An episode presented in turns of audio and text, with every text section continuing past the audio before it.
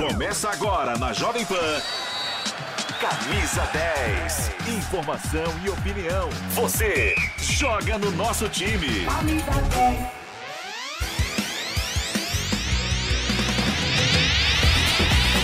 Chegamos! Muito bom dia! Tá começando Camisa 10 em todas as plataformas, pela TV Jovem Pan News, também pelas ondas do rádio, no canal do YouTube Jovem Pan Esportes, já no clima, na expectativa da decisão da Copa do Brasil. Amanhã tem Flamengo e São Paulo, São Paulo e Flamengo, mas antes, Campeonato Brasileiro pegando fogo, agora toda rodada é uma final e nós vamos conferir as informações do Corinthians com ele, Márcio Reis. Muito bom dia, Pedro, todos que acompanham aqui o Camisa 10. Estamos aqui, ó, direto da Neoquímica Arena, palco do jogo decisivo do Corinthians até aqui na temporada, a partida do ano. Corinthians vai enfrentar na terça-feira o Fortaleza, jogo de ida das semifinais da Copa Sul-Americana. A chance do Corinthians ainda conquistar um título nessa temporada. Fortaleza, com certeza, é favorito para essa partida. Tem um técnico que já está há mais tempo, um dos mais longevos do futebol brasileiro, o segundo mais longevo atrás somente do Abel Ferreira. Já o Corinthians, ele tá, se não está muito bem no Campeonato Brasileiro, pelo menos na Sul-Americana tem essa chance e o Corinthians vai agarrar com força máxima. O Corinthians vai mandar força máxima para essa partida, Renato Augusto, Yuri Alberto, todos os jogadores devem realmente estão focados na cabeça nesse duelo importante. Mas antes disso, ontem o Corinthians aqui nesse mesmo campo realizou uma partida pelo Campeonato Brasileiro contra o líder Botafogo. Confira como foi dura, difícil. Foi assim a vitória do Corinthians, que olha, ainda contou com praticamente o jogo inteiro um jogador a mais. Depois que o Marçal, num lance com o Pedro, foi expulso aos 24 minutos. E olha, ele soltou o verbo sobre essa expulsão. Não, não é, não é questão de sentir roubado. É, na verdade, ali foi mais ou menos. Foi, foi, foi um desabafo porque a gente vê outras equipes sendo beneficiadas de certa forma. É, e mesmo assim, alguns integrantes ainda fazendo barulho e não aceitando a derrota. A gente aceita a derrota, obviamente fico chateado pelo, pelo lance, né? É, acredito que um amarelo era a melhor decisão, a melhor decisão foi a, a primeira que ele tomou, uh, mas aceito, olho para frente, uh, agradeço meus companheiros por ter dado tudo durante uh, todos os minutos que eu fiquei é, ausente, jogaram com coração, suaram e representaram bem a camisa do Botafogo, então é, é isso. E o Corinthians conseguiu essa vitória, muito por conta também, porque no segundo tempo, Renato Augusto e Fagner entraram, e aí o camisa número 8, ele destoou, mudou o ritmo da equipe corintiana, que foi mais ofensiva, mais aguda. E aos 13 minutos, o zagueiro Gil balançou as redes, mas uma pancada com raiva, com força. E ele falou sobre uma coisa que vai acontecer. É o segundo jogo consecutivo que o técnico Vanderlei Luxemburgo é vaiado pela torcida. Que na Neoquímica Arena tem a escalação do time toda a torcida, ela canta os nomes dos jogadores, grita, vibra e também do treinador. Só que desde o jogo contra o Grêmio, Vanderlei Luxemburgo vem sendo vaiado. E o Gil, que sofreu críticas duras da torcida, falou sobre esse momento do treinador. Cara, é difícil de falar, né? Eu acho que é, pelo momento que ele pegou nossa equipe, pelo que ele já construiu na carreira dele, pelo que ele tem feito aqui, cara, é, é até difícil de falar se, se, se, o trabalho dele não é bom, cara. Ele tem feito, tem nos ajudado bastante.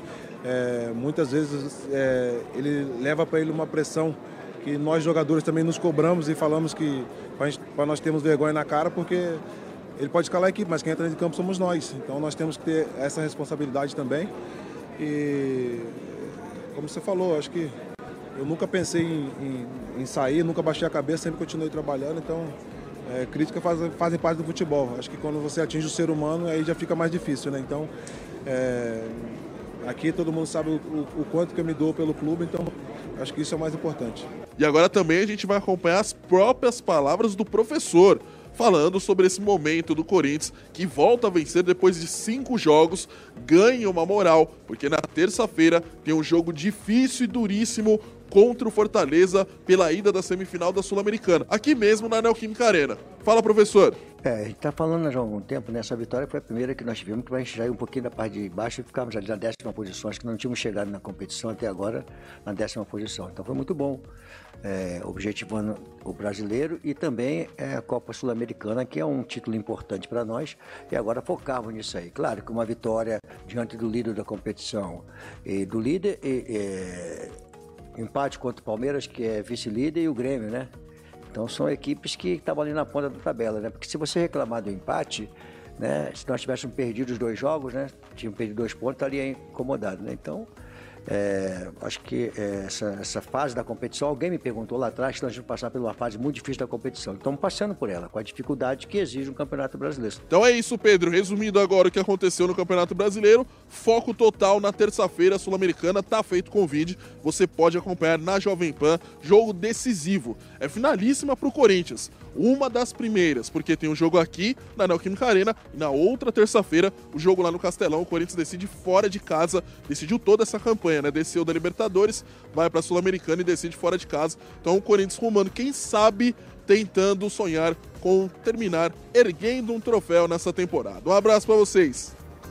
Tá combinado, Márcio Reis. Vamos ficar de olho na campanha do Corinthians na Sul-Americana, mas também precisa abrir o olho no Campeonato Brasileiro, se distanciar cada vez mais da zona da confusão, como chama o professor Vanderlei Luxemburgo. E é como eu disse, né? Agora no Campeonato Brasileiro, toda rodada é uma final. Já passamos da metade do campeonato, já se aproximando do final, tem briga por Libertadores, tem vários times ameaçados de rebaixamento e, é claro, a busca pelo líder Botafogo, que abriu uma vantagem em tanto, mas já vem de três rodadas sem saber o que é vitória. Grêmio, Palmeiras, estão de olho aí, até o Flamengo, né? Está de olho nesse título do Campeonato Brasileiro. E por falar em final a cada rodada, a gente já está no clima aqui da decisão da Copa do Brasil, hein? O segundo e decisivo duelo amanhã no estádio do Morumbi, lotado com aquela festa da torcida do São Paulo. Semana passada a gente teve a festa do torcedor do Flamengo no Maracanã. Mas antes de conversarmos com o Giovanni Chacon, uh, informações atualizadas também com o Guilherme Silva, vamos para a cidade maravilhosa, vamos para o Rio de Janeiro com o Rodrigo Viga trazendo informações desse Mengão do Jorge Sampaoli. Fala, Viga! Fala, turma do! Grande abraço para vocês e para o nosso ouvinte espectador internauta da Jovem Pan. Tá chegando a hora, a ampulheta já girou contagem regressiva para a final da Copa do Brasil. São Paulo e Flamengo, Flamengo e São Paulo decidem neste domingo no Morumbi quem vai ser o campeão da edição de 2023, colocar uma bufunfa danada no bolso. Os dois estão apostando todas as suas fichas na Copa do Brasil. São Paulo canalizou, é, focou e o Flamengo porque não sobrou nada para o rubro-negro carioca que tinha sete títulos para conquistar é, na temporada e sobrou apenas a Copa do Brasil porque ninguém acredita na possibilidade e o Flamengo vivo na luta pela conquista do Campeonato eh, Brasileiro. A gente vinha cobrando, exigindo, esperando, aguardando um fato novo para o Flamengo nesses dias que antecedem a final da Copa do Brasil no Morumbi nesse domingo. Pois bem, fato novo vai ser a presença de um jogador que para mim é essencial, fundamental desde esse ciclo, desde o início dessa era vitoriosa do rubro-negro carioca, uruguaio Georgian de Arrascaeta. Ficou de fora do primeiro jogo, das últimas partidas do Flamengo. Também por isso o Flamengo caiu bastante de produção e sem falar na questão do empenho, da intensidade é, que desabaram no rubro-negro carioca e a contribuição do técnico Jorge Sampoli que não consegue repetir um time, não consegue repetir uma escalação. Agora a presença do Rascaeta pode ser aquela fagulha, aquele fio de esperança que estava faltando ao rubro-negro carioca, que precisa pelo menos empatar jogando no Morumbi para levar para os pênaltis ou meter dois gols, o que anda é bem difícil fazer gols eh, no Flamengo, ou pelo Flamengo, para conquistar o quinto título da Copa do Brasil e se igualar o Grêmio, o super campeão dessa competição. Além do Arrascaeta, outro fato novo pode ser uma mudança no gol rubro-negro. Matheus Cunha começou muito bem, ele é um velho conhecido do Morumbi, do São Paulo Futebol Clube, mas caiu de produção, está desconfortável, está inseguro e o goleiro não pode estar com essas características, porque isso transmite, passa, repassa para os jogadores que, quando veem que o goleiro está inseguro, mais jogam para se defender, para a bola não chegar no seu gol, do que para tentar o gol adversário. Então, eu estou achando, pelo que eu pude apurar, é conversar, talvez o argentino Rossi, que estreou recentemente no empate modorrento contra o Goiás, 0 a 0 lá em Goiás, seja mantido, possa ser mantido no gol rubro-negro. Não vou nem me arvorar, arriscar o time que o técnico São Paulo deve colocar em campo nesse domingo na final da Copa do Brasil, porque, como eu disse, 40 jogos aproximadamente, nenhuma é, repetição de formação.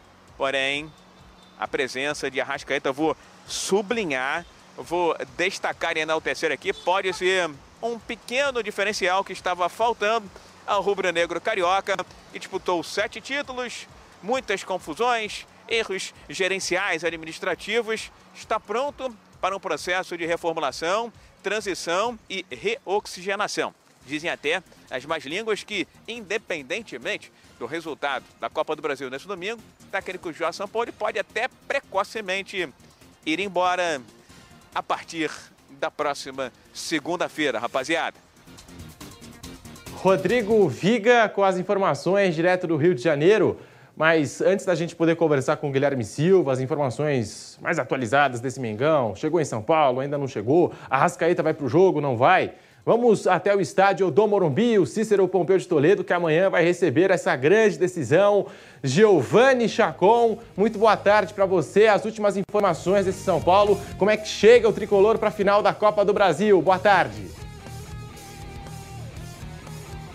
Boa tarde, boa tarde Pedro Marques, um abraço para você, um abraço para o pessoal ligado aqui no Camisa 10, estou aqui no estádio Cícero Pompeu de Toledo, em pouco mais de 24 horas, 28 horas, né? Pouquinho menos de 28 horas, esse gramado atrás de mim, esse gramado vai receber 22 jogadores, 11 do São Paulo, 11 do Flamengo, lutando pelo título da Copa do Brasil. Você já sabe, a vitória do São Paulo no jogo de ida por 1 a 0 no Maracanã deixou o torcedor ainda mais confiante, né? Mas não tem essa de já ganhou não, não tem esse papo.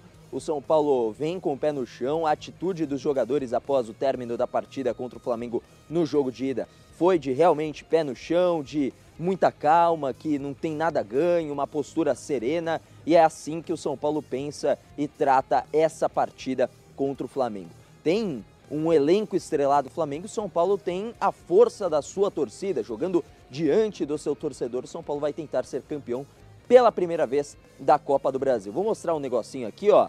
A nossa, a minha direita, a esquerda da imagem, tá vendo esses fios que estão sendo montados? Muita gente trabalhando para isso. É um mosaico 3D que será feito ali, inclusive, em cima a cabine da Jovem Pan, né? Lá estará Nilson César, Mauro César Pereira, observando tudo o que acontece na partida de amanhã e um mosaico 3D será formado, será feito antes da bola rolar, muito bacana, uma festa gigantesca. Hoje, às 13 horas, chega em São Paulo, inclusive, um dirigível que o São Paulo contratou, né, com as frases Vamos São Paulo e torcida que conduz. Saiu de São Carlos, foi passando por várias cidades do interior e já está bem próximo aqui da capital paulista, um dirigível que também tem a intenção São Paulo de utilizar amanhã, acompanhando o ônibus saindo do CT e chegando aqui no estádio do Morumbi. Também passarão caças da Esquadrilha da Fumaça amanhã, inclusive, ou seja, da Força Aérea Brasileira, né? Como um grande espetáculo, como é feito nos Estados Unidos, ou seja, o espetáculo extra-campo está garantido. Né? O pessoal está montando. Nesse momento, 32 graus na capital paulista, um calor para dar e para vender. E amanhã não será diferente. Na hora do jogo, a temperatura, a estimativa de temperatura será de 34 graus, mas com um pouquinho mais de nuvens. Né? Hoje, o céu de brigadeiro, não tem uma nuvem para ajudar a reportagem da Jovem Pan por aqui, viu, Pedrinho? Vai pegar fogo amanhã, São Paulo e Flamengo. Já que você tocou nesse assunto, Chacon, sobre a torcida, a festa que prepara o torcedor do São Paulo. Primeiro, ingressos esgotados e a segunda pergunta. Amanhã vai ter todo um esquema especial de segurança nos arredores do Morumbi. É, vamos ter aquela festa, aquele corredor que o São Paulo geralmente faz, a torcida do São Paulo geralmente faz, Chacon? Então, a festa está garantida do lado de dentro, né? O entorno, inclusive, está sendo preparado em algumas ações do São Paulo para o torcedor que estará aqui no Morumbi e tem mesmo uma, um esquema especial de segurança, né? Tem dois bloqueios que serão feitos. Um para carros, né, um pouco maior no entorno do estádio do Morumbi, e um para os torcedores. Aí esse segundo bloqueio só entra quem tiver ingresso. né, não tem ingresso, não vai entrar. Por isso vai até dificultar um pouquinho essa recepção do, do ônibus do São Paulo, porque muita gente, ainda mais um jogo como esse, viria para o Morumbi só para recepcionar, para ficar do lado de fora, para apoiar de alguma forma o time, de acompanhar de pertinho, mesmo que não esteja acompanhando a partida a olho nu, né? Não esteja acompanhando ali é, tete a tete, né, cara a cara, o que acontece no gramado, iria ficar em volta do estádio acompanhando uma partida como essa. Não vai poder, mas o caminho que o São Paulo faz, né, que percorre, também terá torcedores do tricolor para apoiar a chegada do ônibus da delegação do São Paulo Futebol Clube.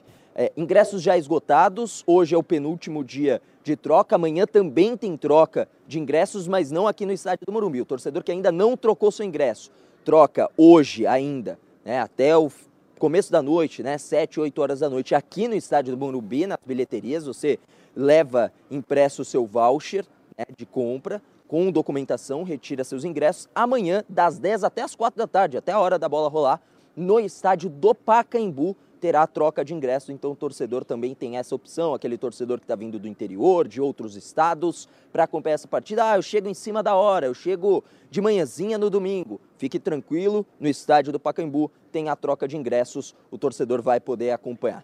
Quer a provável escalação, Pedro Marques? Vamos trazer essa provável escalação do São Paulo? Bora, provável escalação do São Paulo Futebol Clube. Torcedor está na expectativa. Você que nos acompanha no canal do YouTube Jovem Pan Esportes, também liga a sua televisão, pode ligar a sua televisão, dá essa moral pra gente também na TV Jovem Pan News. Estamos em todas as plataformas com o Camisa 10. E vamos lá, Giovanni Chacon, a provável escalação do São Paulo. Como é que vai entrar esse time do Dorival Júnior?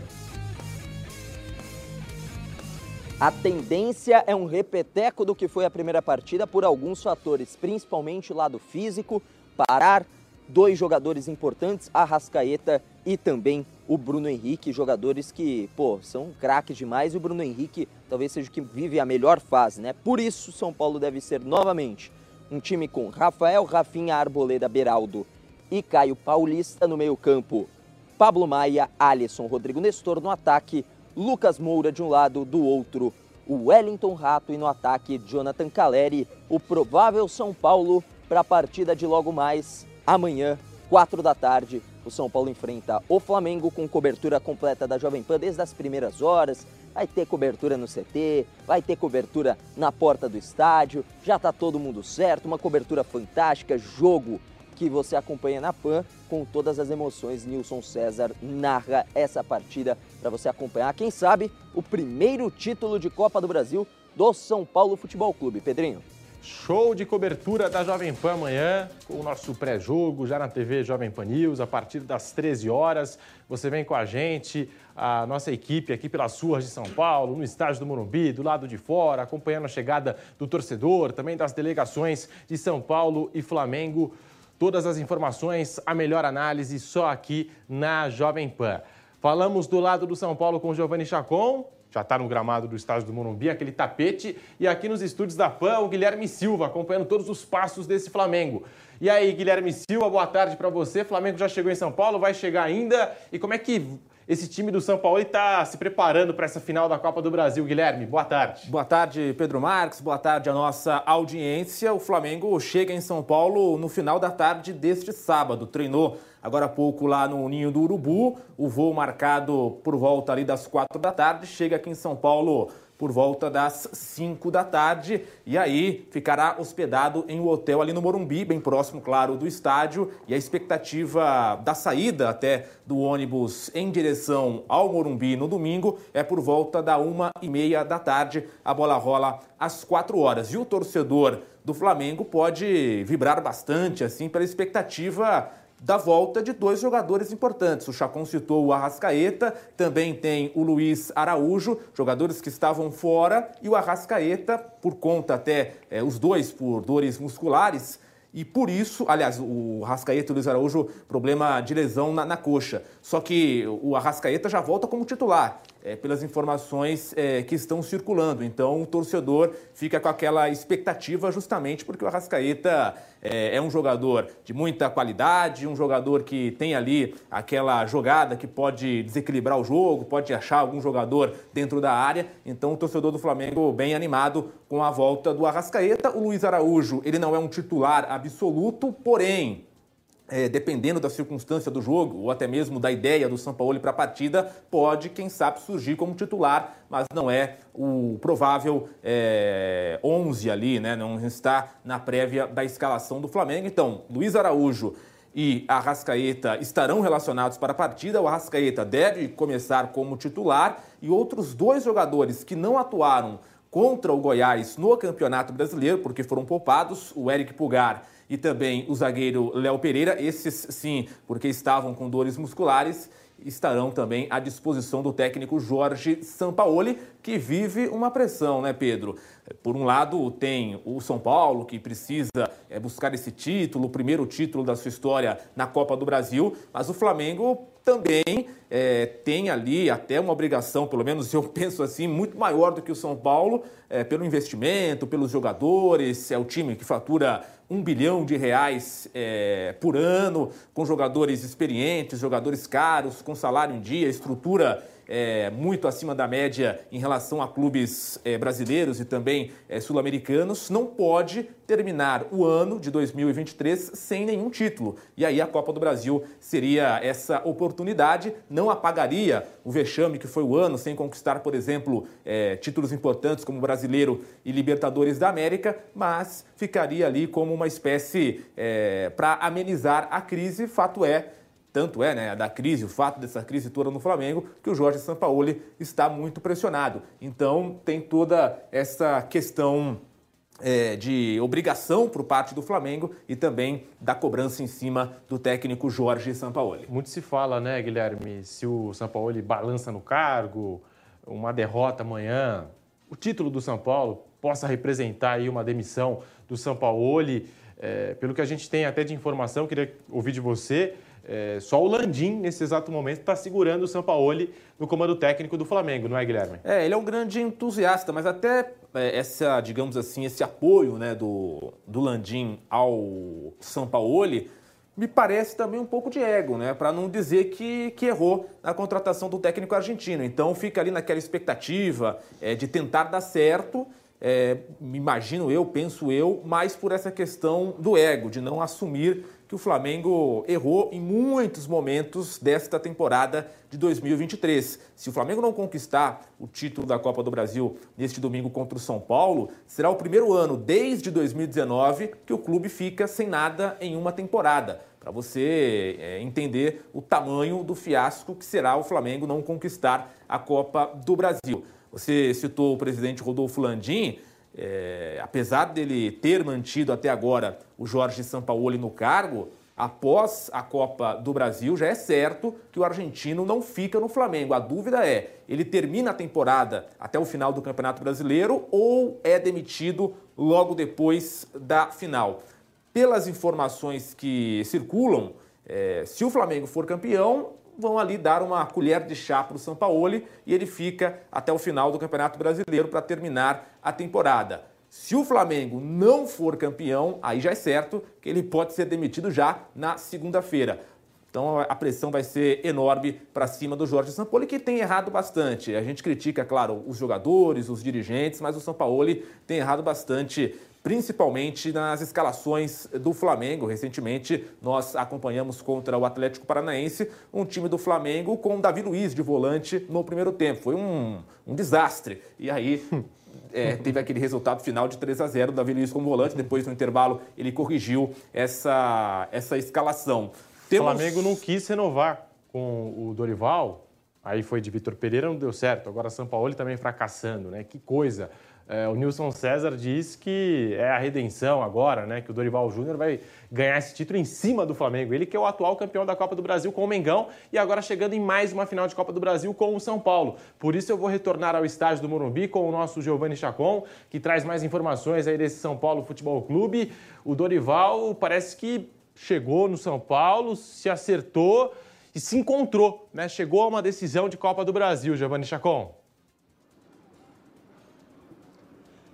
É, e mais uma vez ele chega à final de Copa do Brasil, né, Pedro? Ele que foi campeão na temporada passada com o próprio Flamengo, né? Chega agora numa decisão contra a sua antiga equipe.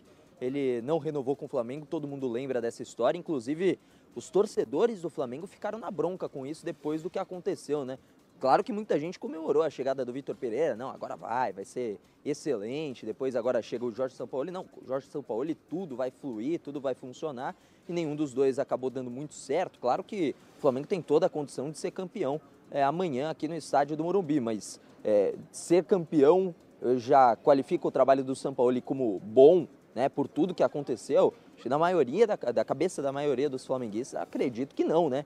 Então muita gente daria tudo para ter de volta né, o, o Dorival Júnior é, como técnico da equipe do Flamengo entre os flamenguistas, é claro. Pelo lado de São Paulo, nada a ver, né? O torcedor de São Paulo já quer até a renovação do Dorival Júnior. É verdade que o Dorival ele teve uma oscilação né? Se a gente for parar para pensar, principalmente no Campeonato Brasileiro, mas ele justificou isso na coletiva contra o Fortaleza, uma derrota do São Paulo no meio de semana, uma derrota em que o São Paulo jogou mais do que o Fortaleza. Talvez uma derrota é um, resultado bem injusto, um empate talvez seria mais justo, né? E por que não uma vitória? E o Dorival Júnior falou sobre administrar a temporada e isso tudo passa também por essa queda de rendimento nos jogos do Campeonato Brasileiro, onde o São Paulo já está um bom tempo sem vencer. Vamos acompanhar o Dorival. Primeiro, o resultado você não administra. Agora, o trabalho que está sendo desenvolvido dentro de São Paulo, pela sua diretoria, pelos jogadores, pelos funcionários de um modo geral, todo o ambiente que eu percebo em torno do clube, em algum momento alguma coisa muito boa vai acontecer. Eu já falei isso aqui algumas vezes. Não imaginava que, chegaria, que chegássemos é, é, naquele instante que chegássemos a uma, a uma final tão cedo, depois de apenas aí abril para para quase outubro, é, sete meses talvez, é, é, pouco mais aí de 200 dias de, de, de trabalho. Eu não imaginava que isso viesse a acontecer tão cedo acabou acontecendo. O profissional ele é responsável por aquilo que ele cativa. Ele é responsável. Nós cativamos essa expectativa, essa esperança no nosso torcedor. Tudo pode acontecer no domingo aqui dentro. Tudo pode acontecer. Agora, não vai faltar luta, dedicação, entrega, comprometimento dessa equipe. Isso aí eu garanto. Agora, o resultado, não tenho como fazê-lo. Só o homem lá em cima que sabe o que possa acontecer. Em algum momento, São Paulo vai ser compensado por tudo que está sendo desenvolvido dentro do clube. É impossível que isso não aconteça. Se vai ser agora, talvez um pouquinho mais à, frente, não sei te falar. Agora, é um trabalho muito sério, com muita dedicação, e as pessoas que estão fazendo estão uh, se entregando, estão dando a vida para que tudo aconteça. Quem sabe o torcedor possa vivenciar essa alegria é, é, de poder estar ao final dessa competição é, é, comemorando uma, uma conquista. Nós vamos nos entregar de corpo e alma para que possamos transformar essa expectativa do torcedor em algo palpável. Vamos enfrentar um dos melhores adversários, é, é, não só do país, como, como sul-americano, o, o último campeão sul-americano, e não tenho dúvidas que nós teremos aí um grande desafio pela frente mas é um desafio de quem alcançou também o seu espaço para poder decidir uma competição tão importante. Tá então, Dorival Júnior. Aqui no estádio do Morumbi eu me despeço, viu, Pedro Marques? Mas está ficando bonito, a festa vai ser sensacional. Esperemos né, que o jogo seja tão sensacional quanto a festa que está sendo armada. Aí uma das duas equipes vai levantar o caneco lá no centro do gramado, aqui no estádio do Morumbi. Um abraço, Pedrinho. Olha, o sol tá forte. Amanhã também estará, mas com um pouco mais de nuvens. E amanhã teremos um jogaço, tão quente quanto o dia de hoje e o dia de amanhã. O jogo também a gente espera que seja bem quente, Pedro Marques. Um abraço, até a próxima. E rapidinho, ó, dá tempo. Cinco segundos, Chacon. Seu palpite para São Paulo e Flamengo amanhã. Flamengo, pô, vai jogar bem, sem dúvida nenhuma, 1 a 0 São Paulo. Eu acho também que o São Paulo vai levar amanhã. São Paulo leva. Muito obrigado pelas informações. Giovanni Chacon, a gente também acompanhou as informações do lado do Flamengo, lado rubro-negro com o Guilherme Silva. É o Flamengo tentando salvar a temporada com alguma conquista. Fez vários investimentos, contratações aí no mercado da bola. E tem o São Paulo, né? Torcedor carente de título. São dois gigantes do futebol brasileiro, duas camisas pesadíssimas, São Paulo e Flamengo, Flamengo e São Paulo. Amanhã, como disse o Chacon, vai pegar fogo lá no estádio do Morumbi. Você vem com a gente. Amanhã, a partir das 13 horas na TV Jovem Pan News, também pelas ondas do rádio, no canal do YouTube Jovem Pan Esportes, em todas as plataformas, aquela mega cobertura. Um show de cobertura da Jovem Pan, antes, durante e depois. Lembrando que logo após a bit final você também liga aqui na Jovem Pan, porque a gente vai ter a melhor análise pós-jogo. Então é isso. Muito obrigado a todos, boa tarde e até amanhã.